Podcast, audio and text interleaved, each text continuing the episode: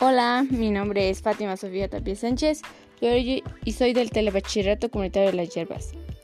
Hoy les estaré hablando sobre la pugna por la luna.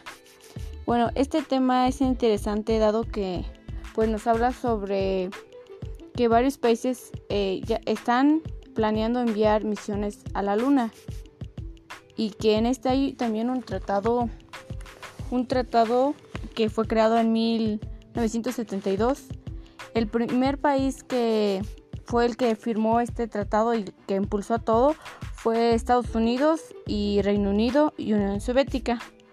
Este tratado eh, consiste en impedir reclamar la superficie de un territorio espacial, eh, dado que pues eh, en este nos les puede beneficiar a los países para que todos puedan ir libremente a este país al espacio sin que nadie lo reclame.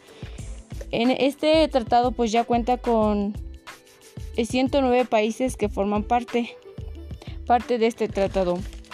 A mí me pareció curioso que ya países están planeando varias misiones eh, a los polos. A los polos, uno de ellos es India, que ya en, en pocos está planeando ya lanzar esto. China es otro también que ya está planeando enviar.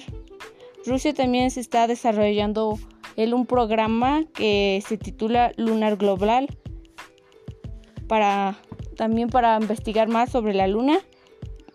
Para concluir, pienso que, que es bueno este tratado, dado que muchos países están planeando enviar misiones y pues si llega un país y dice quiere ya conquistar ese territorio, pues nadie más va a tener la, la oportunidad, ¿no?